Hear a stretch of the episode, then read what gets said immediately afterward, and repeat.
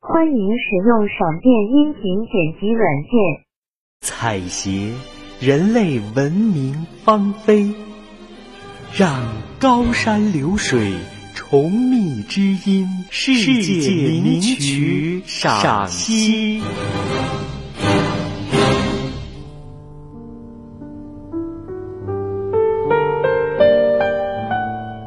您好，亲爱的听众朋友，欢迎您和主持人白彦冰共赴古典音乐之旅。六月是俄罗斯一年中最好的季节，气候宜人，大地一片葱绿，野花散发着芬芳。柴可夫斯基。就是根据诗歌中描写的波光粼粼、水波荡漾的意境，采用船歌题材，创作了一首经典曲目。二零二一称霸荧屏的谍战热播剧《叛逆者》开头的配乐，就是取材于俄国作曲家柴可夫斯基创作的《六月船歌》。叛逆者故事背景是一九三六年前后，那时苏联是当时世界上的社会主义国家，它的先进思想给中国带来了新思潮，所以电视剧采用柴可夫斯基名曲拉开故事序幕，悠长甜美又有些忧郁的旋律，暗示了当时的。国际局势非常符合讲故事的基调。片头整体做旧的画面非常有质感，朦胧而怀旧，似乎在告诉我们，有些往事年代久远，已经慢慢淹没在时间长河里，但我们不能忘记他们。清冷悠长的曲调，和叛逆者片头低饱和青色调的画面相得益彰。特别是随着剧情的深入，这首曲子在钢琴家朗朗的钢琴和小提琴的演奏中，让人泪流满面。剧中的叛逆者们，林南生、朱怡珍。就像片头曲里，灰暗时代里并肩前行的大雁，他们将青春融进保卫祖国山河的高大背影里。他们看起来孤独，但是其实不寂寞。他们的心里有千千万万的同行者。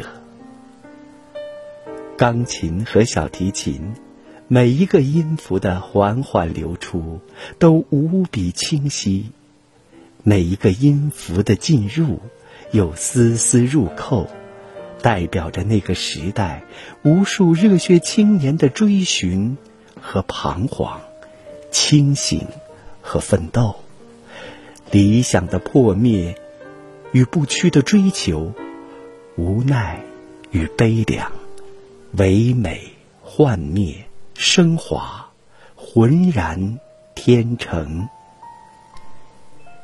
正如剧中顾慎言所说的：“每一颗子弹都代表着不屈的宣言，每一个音符都代表着一代中国青年特工对同志、对家人、对爱人、对祖国、对人民的深情。”与挚爱。那么，船歌的曲式特点是什么呢？船歌早先是起源于威尼斯船夫所唱的曲调，到十九世纪已成为人们喜爱的浪漫抒情曲题材。肖邦、门德尔松等不少名家都写过船歌的钢琴曲。当年，老柴应友人之邀，以一首诗代表一个月份，创作了十二首独立的标题钢琴曲，集结为著名的钢琴套曲《四季》，船歌是其中的六月。作为独奏或者协奏中的主奏乐器，钢琴与小提琴一样，音乐表现张力是非常宽泛的。但钢琴似乎天然的更适宜表现水质的音乐形象，像伯姆的喷泉、肖邦的雨滴，还有贝多芬的月光。诗人海因里希·雷尔斯塔布。在听了《月光》第一乐章后，评论说：“就像在瑞士琉森湖那月光闪耀的湖面上，一只摇荡的小船一样。”老柴的船歌也是如此，在演奏者娴熟的指尖下，钢琴曲以柔和的小调悠然上行。再嵌几个精致绝妙的半音阶，使得曲子极富柔美的旋律性和抒情意味。肢体乐句舒缓展开，主题动机渐次再现，调性节奏出现色彩对比，乐曲近乎随意的流淌行进着。此时。眼前仿佛呈现了这样的景致：空旷的湖面上，一叶小舟在氤氲雾气中静静驶来，轻轻划碎月的倒影。清风中弥散着春泥的芳香，少女的歌唱。几只船桨时急时徐，一串涟漪摇曳。荡漾。当你还沉浸在这亦静亦动、且真且幻的景象时，不知不觉的轻舟慢照已悄然远去，湖面复归沉寂。余音缭绕中，你似乎仍不愿走出这美妙的幻境。其实。文字是无法准确描绘这般场景的。艺术，无论是空间艺术如绘画，时间艺术如音乐，或者空间艺术和时间艺术结合的舞蹈，每个门类都有自己独特的艺术语言，不可能完全替代，却总能互通。互动。东坡说：“摩诘诗中有画，画中有诗。”欣赏列宾的油画《伏尔加河上的纤夫》，耳边就会响起莫斯科雅阔夫雄厚的男低音《伏尔加船夫曲》，正是这个道理。船歌。就是通过音乐的语言，调动起人们的各种感知器官，在美感交集中给人以通透的愉悦。康德认为，审美是无目的的和目的性，在被视为美的对象中，其实并没有什么东西可以被认识，很难说清。船歌给人的美感或愉悦究竟是什么？来自于哪里？也许是老柴为我们描绘的这幅空灵的景象，也许是曲中那一缕淡淡的安然与怅然纠合的味道。乐曲始终徜徉在似有也无的景象和情绪之中。放纵着听者的神思，自由地游移于琴声勾勒的无限空间。在短短四分钟里，它唤起了人们心底深藏已久的莫名默契，触动了被岁月逐渐封蚀的那根心弦。使人暂时忘却城市的喧嚣和凡事的纷扰，享受超然物外、宠辱皆忘的极致体验，在音乐审美中重新反照自己的灵性。我们真要感谢老柴。老柴是浪漫主义乐派中的世界主义者，他的音乐充满着俄罗斯深沉凝重的民族气质和文化底蕴，同时又敏锐地抚切着历史与时代的脉动，书写人类理想与现实冲突交织中的主观体验。一些发烧友喜欢称他为老柴，开始似乎觉得总有些不公。欣赏过他呈现于《黑桃皇后》和《天鹅湖》典雅华丽的美，《第六交响曲》深厚悲怆的美，《一八一二序曲》磅礴壮阔的美之后，蓦然听到这首。